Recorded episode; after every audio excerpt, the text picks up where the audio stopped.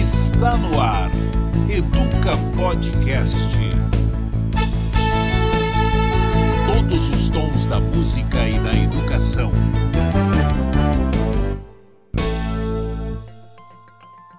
Olá, começa mais um Educa Podcast. Eu sou Adriana de Barros e hoje o Educa Podcast recebe dois convidados especiais e autores de projetos incríveis que envolvem educação, arte, estudantes, escolas e famílias. A cantora e compositora Paula Santisteban e o professor Sérgio Tuc. Antes de mais nada, muito obrigada por aceitarem nosso convite. Tudo bem, Paula? Já tem um tempo que eu queria ter você aqui com a gente gente e eu estou muito feliz que hoje deu certo. Estou muito feliz de estar aqui hoje, porque a gente se conhece pelo meu trabalho autoral, assim, né, adulto, vamos dizer assim, né, que não é o trabalho das escolas, mas eu queria muito te mostrar esse trabalho que eu já faço há mais de 15 anos. O legal desse programa é justamente isso, que a gente acaba descobrindo dos artistas esse envolvimento com a educação também, né? Então é muito legal, a gente vai falar bastante dele aqui aqui. Legal, obrigada, adorei. E você, Sérgio, tudo certinho? Muito obrigado pelo convite. Estou super feliz de estar aqui hoje também. Feliz também de ver mais esse desdobramento, né, dessa questão do prêmio, que assim, o prêmio ele é um recortezinho, né, de tudo que acontece, trazendo voz, né, para uma escola pública da periferia de uma pequena cidade do interior.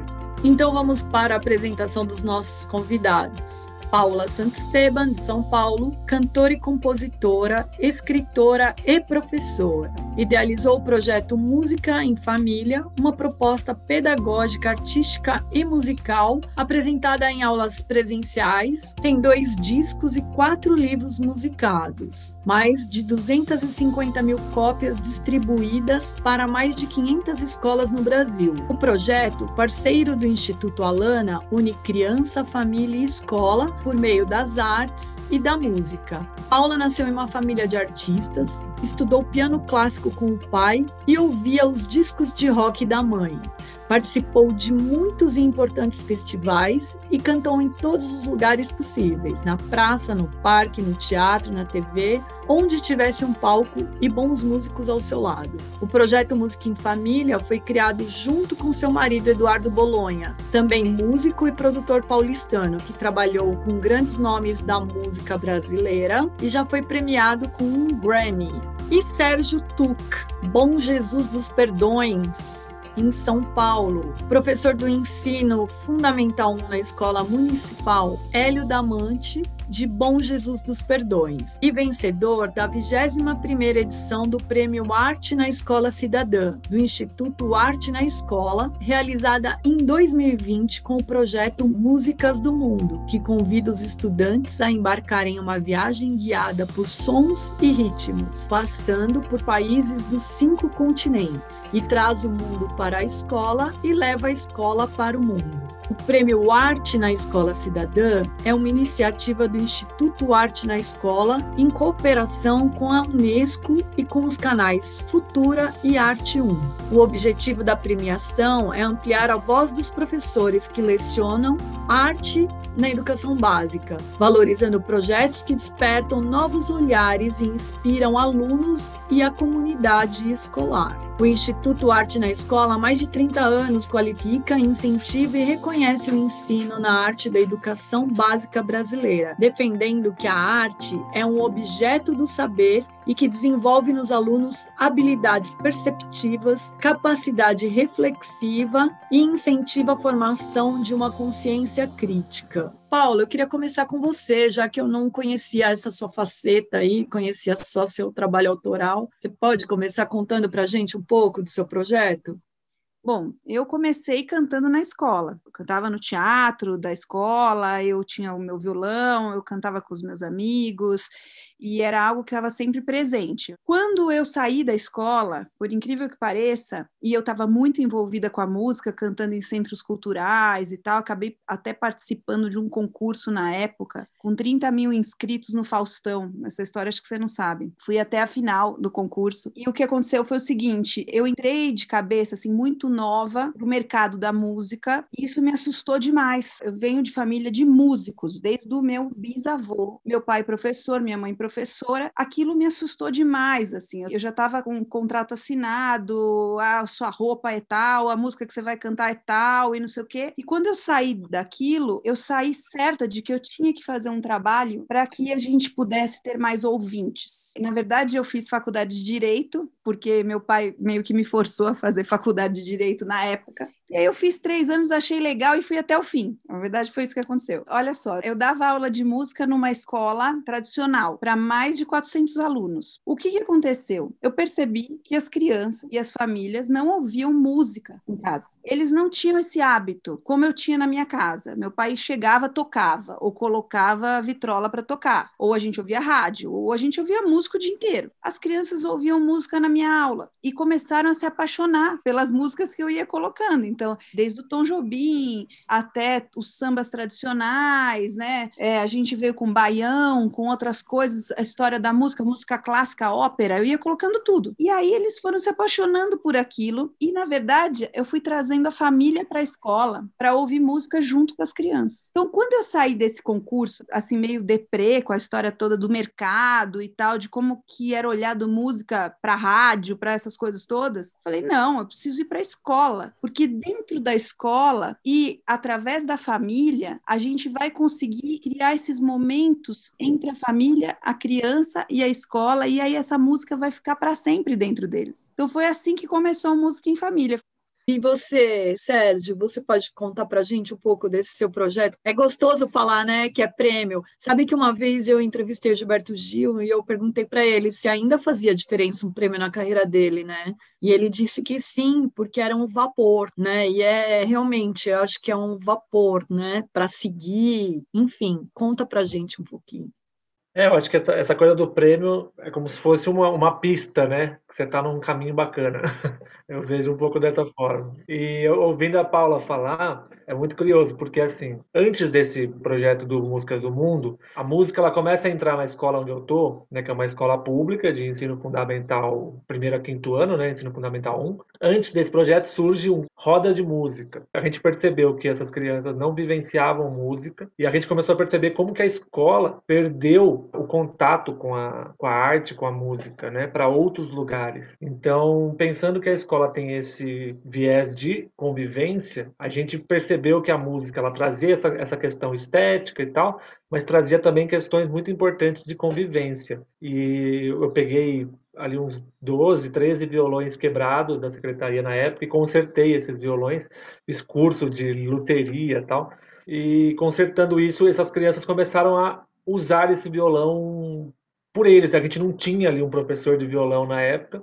Chegando em 2019, né, que foi quando ganhou muita força o, o Música do Mundo na escola, a gente já tinha uma sala propriamente para música, para movimento, que é uma sala que não é uma sala com carteiras e lousas. Então a importância desse negócio do espaço, do ambiente. E esse projeto ele, ele visou fazer o quê? Uma coisa que a gente já fazia nos últimos anos, aliás, desde 2016, que por eu ser, eu sempre viajo muito, né? Então sempre que eu tenho, por exemplo, minhas férias, eu pego a mochila e faço um mochilão por aí, né? E quando eu volto, eu sempre trago muita história, muita coisa para as crianças, é, instrumentos para mostrar para eles. A gente faz uma roda, vai mostrando os instrumentos que eu trouxe e tal. Isso sempre despertou muita curiosidade. E aí, a partir daí, buscando esse interesse do país, né, do, da, da outra cultura, a música entra como uma espécie de um catalisador. Em 2019, isso é feito assim, com um semestre praticamente só disso né, que a gente potencializou muito. Então a criança está lá, ela aprendeu, ela já viu um monte de coisa sobre aquilo que a gente estava conversando, mas na hora que ela está executando a música, que ela está tocando, você percebe um, que ela fica altiva, assim, ela fica uma coisa é, é, para fora, né? querendo exalar a música, exalando a alegria, você percebe muito no, no rosto dela. Né? Então isso para a gente foi muito muito rico porque trouxe, assim, floresceu dentro da escola mesmo, de uma forma muito bonita.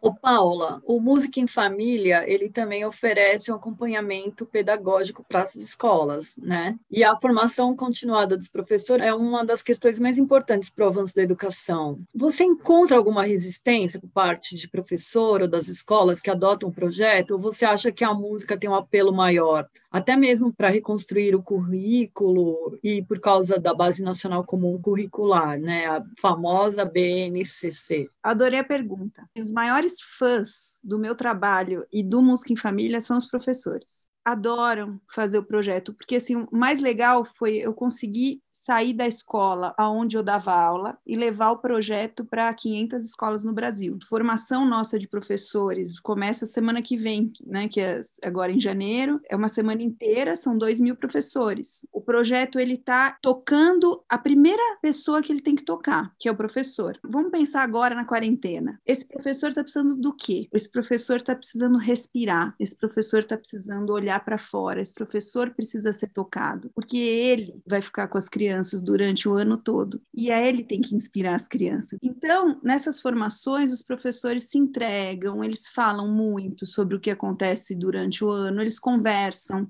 A gente dá voz ao professor, porque a gente vai para a escola, as, os professores brincam no pátio.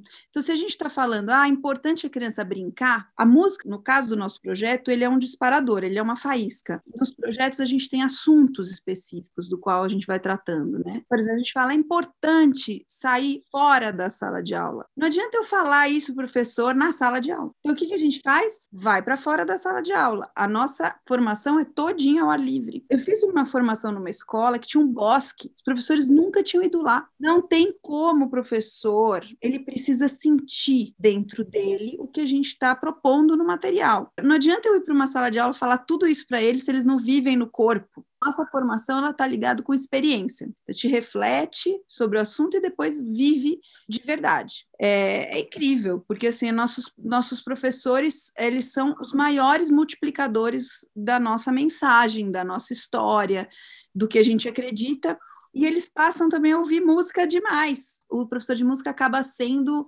ali o grande artista da parada. Ele explode o projeto, ele faz o projeto acontecer. Outros professores vivem fora da caixa, porque a música faz isso com a gente. O professor, ele é o primeiro que precisa desse carinho, desse afeto, desse olhar, desse lugar de educação não tão ligado só às informações, mas também ao sentir, né? Então, sentir antes de qualquer coisa. A gente tem a sorte hoje de ter um desses professores aqui com a gente, que é uma pessoa que repensa como ensinar, como dar aula, procurando alternativas, que é você, Sérgio. 2020 foi um ano bem complicado, né, para a educação, não só para os alunos, mas para os pais, para as escolas. E você iniciou esse projeto antes da pandemia, né? Você nesse momento já repensava a educação, procurando alternativas. Você acha que a escola pública ela demora um pouco mais para repensar, se reinventar? Você acha que tem essa resistência quando se quer inserir arte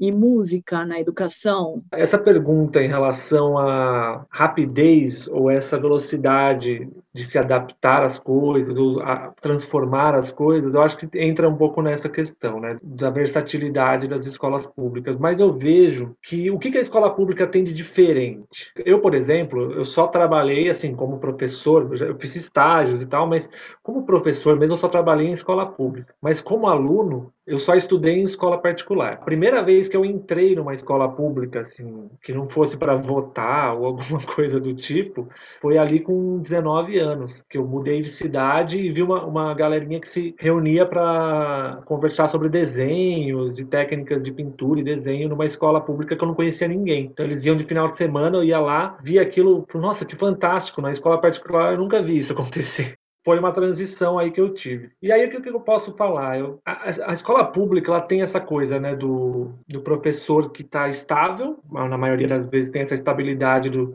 do serviço público e que eu acho que assim a estabilidade eu acho que é uma coisa fantástica, é a melhor coisa que a gente pode ter, porque ela te dá tranquilidade em questões assim funcionais, em questões de salários e tal, né? Que te dá uma tranquilidade para você trabalhar aquilo que realmente importa, né? Que é a, a comunidade, a educação, todas essas coisas. Para isso que a gente está lá. Então essa é uma grande qualidade da educação pública que muita gente vê como defeito. E aí, vendo a, a Paula falar, eu vejo que é muito importante a gente trabalhar o lado bom dessa moeda, porque esse professor ele vai ficar provavelmente a vida toda dele como professor ali, ele vai ficar ali. A maioria fica ali 30 anos. Se a gente estigmatizar falando que ele é um acomodado, a tendência é que ele provavelmente se transforme nisso mesmo, né? Então, essa capacidade de se adaptar eu vejo muito nesse ponto, de você pegar ali a questão ética de ser professor. Né? E aí a escola pública, ela, quem move a escola pública são os professores. Por mais que tenha um diretor, ah, o diretor é assim, assim, assado, o diretor é assim, assim, assado. Quem dá a vida ali para a escola são as crianças, né, que precisam da escola mais do que ninguém, mas é o professor que vai conduzir o dia a dia ali dentro. E a outra coisa que a escola pública tem, uma variedade incrível assim de crianças, de jovens, porque vem gente com muito pouco acesso, né? Eu agora na pandemia vivi isso, né? Muitos alunos sem acesso nenhum à internet, zero. Assim. Então, a grande maioria você não consegue nem entrar em contato direito, terrível. E por outro lado, você tem é, crianças que têm acesso, que têm uma condição muito melhor. Se, eu, não, eu não consigo te dizer se a, se a escola pública tem essa defasagem. Mas, assim, existe em alguma escala, provavelmente. Mas, assim, como formador, porque eu também sou formador de, de, professores, digamos assim, num outro paradigma, que a gente chama de paradigma da aprendizagem, que é um convite que eu recebi lá do José Pacheco no ano passado. A pandemia tem até um, um pouco a ver com isso. Eu tive contato com muitos professores que estão muito correndo atrás, a maioria de escola pública. Né? Então, a gente pode ver isso como algo que existe, mas que pode ser trabalhado. O importante é a gente estar tá nutrindo esse professor. fico muito feliz de ver a Paula falando, porque eu já tive contato com algumas pessoas que fazem formações com professores e trazem essa coisa do carinho com professores. Eu acho muito difícil e muito importante. Ô, Paula, você cita no projeto que a experiência induz os modos de pensar a escola e, ao mesmo tempo, dá mais sentido e significado para as crianças, educadores e toda a comunidade escolar, como chamou a nossa atenção essa história do bosque, por exemplo, né, que faz parte disso. Com a pandemia, as crianças em casa, com essas dificuldades que o Sérgio acabou de falar, algumas com mais acesso, outras menos, umas com acesso às aulas online, outras não. É, isso afetou o seu projeto ou ajudou a valorizar a experiência como parte importante desse cuidado com a vida e, do qualificar a existência humana? Olha, é muito louco, assim. Uma vez o Gilberto de Menstein pegou o nosso livro, ele fez assim, peraí, 250 mil livros distribuídos. É muito livro por um projeto independente sem patrocínio, nunca teve patrocínio. Ele fez assim para mim: ou eu sou péssimo jornalista, ou você é péssima de marketing. Aí eu falei: realmente, eu sou péssima de marketing. Porque assim, eu e o Edu, né, o projeto é nosso, e a gente é, sempre olhou para a essência do projeto, para a música, pouco empresário e muito mais artistas. O projeto foi indo no boca a boca. É o underground, assim, é muito louco o que aconteceu com Música em Família. A gente fez um clipe de uma música que se chama Não Custa Nada, e essa música tem mais de 2 milhões e meio de views, assim. Tem nunca ter divulgado, a gente nunca divulgou Instagram, Facebook, nada. Então, assim, a gente não tava na internet. E a gente sempre foi um pouco contra as telas para as crianças, porque a gente vive num absurdo de exagero de tela. E muitas vezes, quem vicia o próprio filho nas telas são os próprios pais. É muito triste falar isso. A, a gente está vivendo num tempo que as pessoas elas não podem se frustrar nem um pouquinho. E elas não podem ficar nenhum tempo sem estar distraídas. Pensa, você vai fazer uma viagem e ao invés de você observar a paisagem, né, o quanto aquela criança vai aprender olhando em volta. Primeira coisa que você faz é colocar um tablet na frente dela para ela ir vendo o mesmo desenho que ela vê todo dia. Por quê? Você não quer ouvir. Vai chegar? Vai demorar? Vai, vai demorar, vai demorar. Então pensa aí o que você vai fazer. Vamos brincar, vamos fazer um jogo, vamos fazer alguma coisa. A gente vai indo para um caminho de levar essas crianças cada vez mais para as telas. Então, quando aconteceu de fechar tudo e todo mundo vir para cá, foi algo que me assustou muito. Posso falar isso de verdade, porque assim, nosso projeto é o contrário disso, é vamos para o pátio, é vamos para a praça. Mas aí, olha que como é lindo, né, a história do ser humano. A tela passa a ser um lugar para a gente encontrar a vovó que a gente ama e que a gente não pode ver. A tela passa a ser o um lugar para encontrar meu amigo que eu adoro, mas que eu não posso ficar com ele. De repente, as pessoas que usavam aquilo simplesmente para distração passam a ver a necessidade do outro, encontrar o outro. Aí a tela fica incrível. Então foi isso que foi acontecendo. A gente passou a reencontrar os grupos de professores, repensar como ia acontecer o projeto. Algumas escolas tiveram muita dificuldade. Algumas escolas voaram. E aí vem a questão da escola pública, é não ter ferramenta. Não tem como acontecer eu fiz muitos encontros por Zoom e shows e tal pela internet eu vi muitas crianças sozinhas. A mesma coisa que acontecia na escola, que era a gente saber que, por exemplo, muitas crianças são terceirizadas, vivem sempre fazendo atividades extras e não ficam muito com a família, a gente teve uma visão clara e a gente percebeu muitas coisas assim. Ô Sérgio, você também passou por isso, né? Essa relação aluno e professor, professor e aluno, ela melhorou? Um passou a se interessar mais pela vida do outro, a ter mais esse senso de coletividade, que aliás eu acho que coletividade né, é uma palavra que a gente precisa falar bastante também esse ano. Como é que foi? Me conta. Bom, não, não, não foi nada fácil, não, não podemos falar que melhorou é, é, bem o ponto que a, que a Paula falou. Não existe é, o veículo, não existe a ferramenta, não existe como você dar andamento para essa relação. Por exemplo, tem alunos que tinham uma conexão boa, por exemplo, e a gente mudou, to eu mudei totalmente o esquema com quem eu trabalhava, né, em relação às crianças. Praticamente, como a gente não conseguia juntar as turmas, não conseguia fazer com que todos viessem, a gente começa a fazer um trabalho que mais parece uma, a gente chama até de tutoria mesmo, que é você ir no caminho da criança em relação ao interesse dela e criando aprendizagem. Com esses que a gente conseguiu ter esse contato, excelente. Eu passei a conhecer muito melhor, ver como aquela criança tinha alguns potenciais que eu nem imaginava, como ela já tinha capacidades, competências, habilidades, coisas que a gente não imaginava naquele contexto massificante da escola. O problema é que você não consegue olhar para todos. Na verdade, nas escolas públicas, as de periferia, as rurais, as que têm muito problema com acesso, a grande maioria, e quando eu falo grande maioria, de 70% para cima, não conseguem entrar em contato, não conseguem realizar uma atividade, não conseguem fazer uma chamada de, de vídeo, não conseguem trocar mensagens mas é muito importante que a escola aprenda a olhar o, o, estado emocional das crianças, que ela passe a entender a realidade familiar em que essas crianças estão envolvidas. Se por um lado a gente tem esse esse viés que a Paula falou da terceirização das crianças, isso não acontece muito na realidade que eu tô. Primeiro, às vezes não tem condição financeira, né, de colocar as crianças para fazer muitas coisas, e às vezes a própria cidade, o bairro não oferece nada por perto, então ele não consegue ir porque é muito longe, não consegue ir porque não tem. E aí acontece um outro problema, que são crianças que ficam muito tempo em casa, só que o ambiente familiar é extremamente nocivo, por questão de alcoolismo, questão de violência e tudo aqueles problemas que a gente conhece bem no Brasil. E aí a gente fala, não, essa criança precisa voltar para a escola urgente, porque a escola é o primeiro lugar onde essa criança tem uma experiência estética, uma experiência de organização, assim, de ver as coisas, não é aquela bagunça que às vezes tem na, na pequena casinha em que ela mora, porque às vezes é uma casinha muito pequena, não cabe tudo. É, é o lugar onde alguém vai falar coisas para ela de uma forma carinhosa, vai contar histórias, que ela vai poder brincar com várias crianças. Né? Muitas crianças moram isoladas também. E já existia esse abismo, né? É como se você colocasse alguma coisa nesse abismo para lhe abrir ainda mais e para criar essa distância ainda mais profunda. Então, a gente precisa pensar muito bem nessa volta para a gente voltar melhor, para que a gente tenha é, usado esse momento muito ruim, muito difícil, como um adubo, né, para a gente plantar coisas melhores daqui para frente.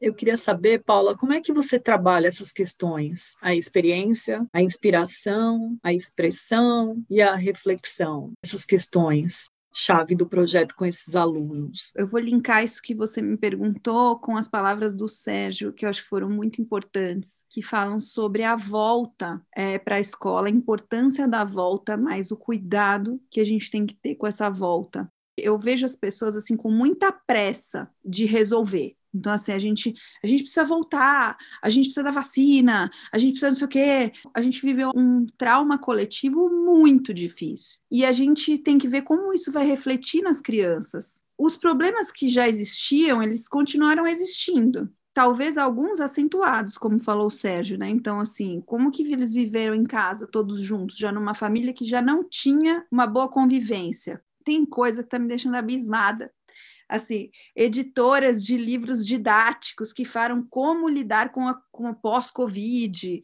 Isso que o professor, ele não. Ele, gente, a gente leu durante a quarentena inteira, tá todo mundo lendo, assistindo coisas o tempo inteiro. Agora a gente precisa sentir, a gente precisa viver, a gente precisa no pós, né? A gente ainda está vivendo, talvez viva por muito tempo ainda. Então, assim, como lidar com isso, né? Trazer esse carinho, esse aconchego para os professores, que vão trazer esse aconchego para as crianças. A experiência que eu percebi assim das crianças voltando para a escola, de escola particular, eles estavam com muita vontade de voltar.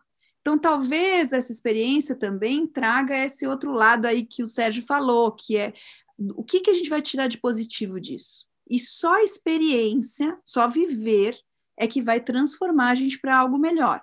Então, talvez quem conseguir elaborar essas emoções que a gente viveu agora, talvez se transforme e transforme o mundo em algo melhor. E aí sim, expressar.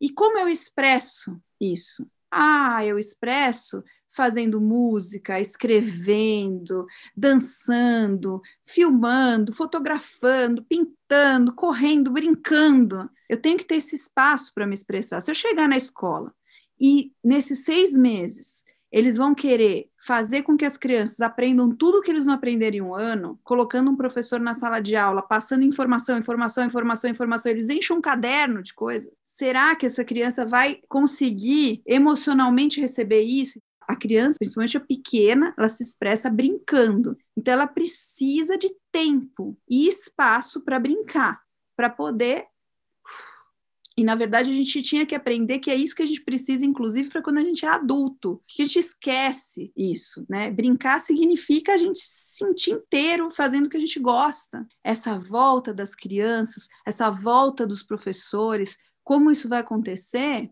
Calma, com paz para os professores. Essa experiência precisa transformar a escola esse espaço que o Sérgio falou é onde eles se sentem acolhidos, onde eles gostam de ouvir histórias, onde eles vão escrever, onde eles vão trocar, onde vão viver em coletivo. Então, acho que é um pouco isso.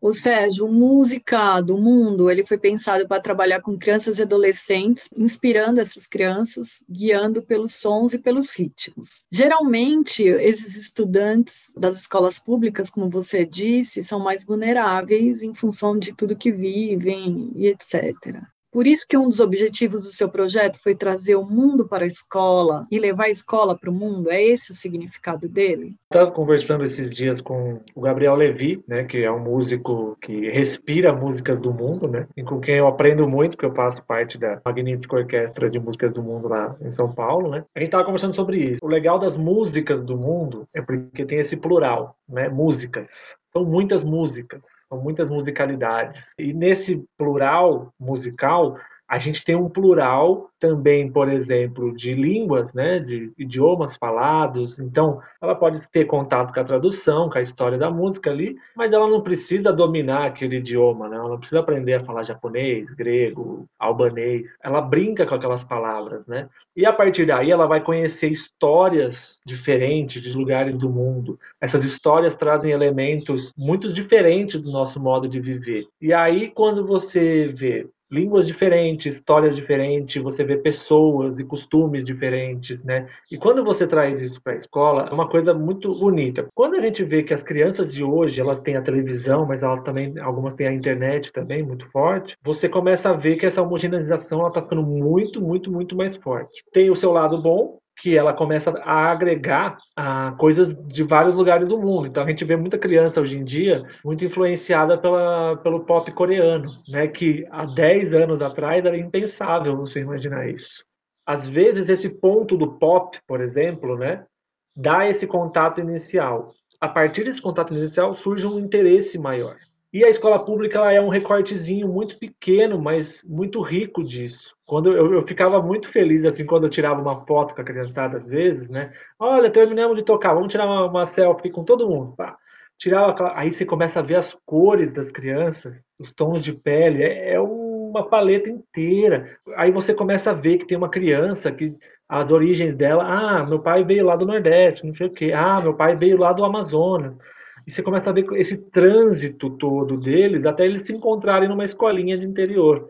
Né? E aí tinha criança que vinha do Haiti. Então isso tudo vai, vai sendo um recortezinho do mundo, né? Que é o Brasil. O Brasil é isso. E na escola pública ela mostra isso muito bem. Então eu, eu gosto muito de trazer essa, esse colorido do mundo tanto que na nossa. A gente tem a sala ali onde a gente trabalha bastante na sala, apesar de a gente sair muito dela. Né? Uma das paredes da sala, ela é um mapa mundi gigante pintado, né? Quem encontrar alguma foto, vídeo meu aí com as crianças vai ver lá, as crianças tocando e o mapa que eles pintaram e desenharam com as bandeirinhas coladas. A gente fazia muitas essas coisas, descobria onde era o país, passar do globo pro mapa e tudo mais. Então é uma riqueza muito grande, assim, além do musical, vai muito além. É o interesse pelo ser humano mesmo, que é o mais gostoso olha como é importante o professor de música, né, um artista dentro da escola, porque o olhar é uma outra antena, né? Então, de repente, ele tira a foto, ele já viu a palheta de cores, de repente, ele viu a parede, ele já pintou a parede, que é o mapa mundi.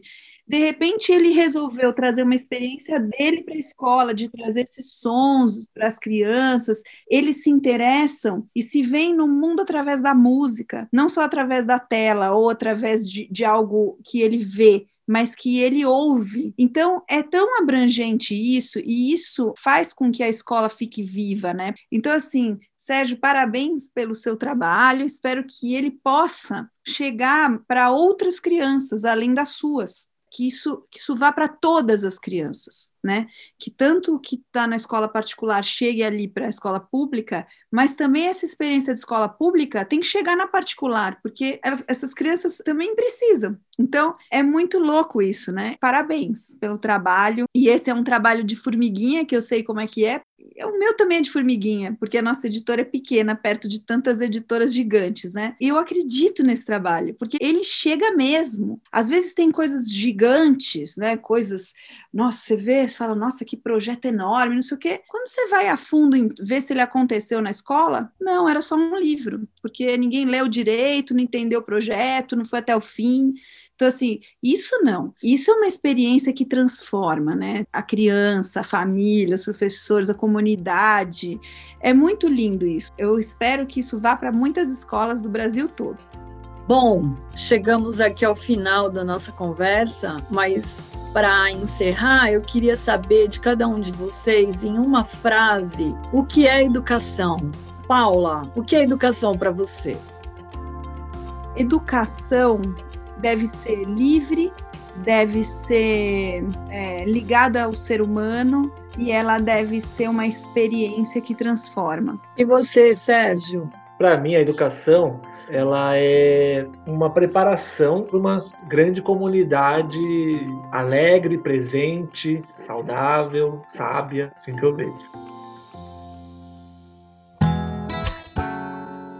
Muito bom. Obrigada, Paula. Obrigada, Sérgio. Este foi o Educa Podcast. Todos os sábados, às 11, você vai ouvir histórias, debates e as conversas entre músicos e educadores. Acompanhe o Educa Podcast no Spotify, YouTube ou em seu agregador de podcast preferido. Também acesse o nosso site educapodcast.com.br. Também estamos no portal Terra, na coluna Nos Bastidores e no site Educador 21. Quer participar, comentar, sugerir temas? Envie um e-mail para educapodcast@educapodcast.com.br. Até a próxima semana. Educa Podcast. Apresentação Adriana de Barros. Roteiro e produção Ricardo Berlitz. Trabalhos técnicos André Gibelli. Realização Berlites Comunicação.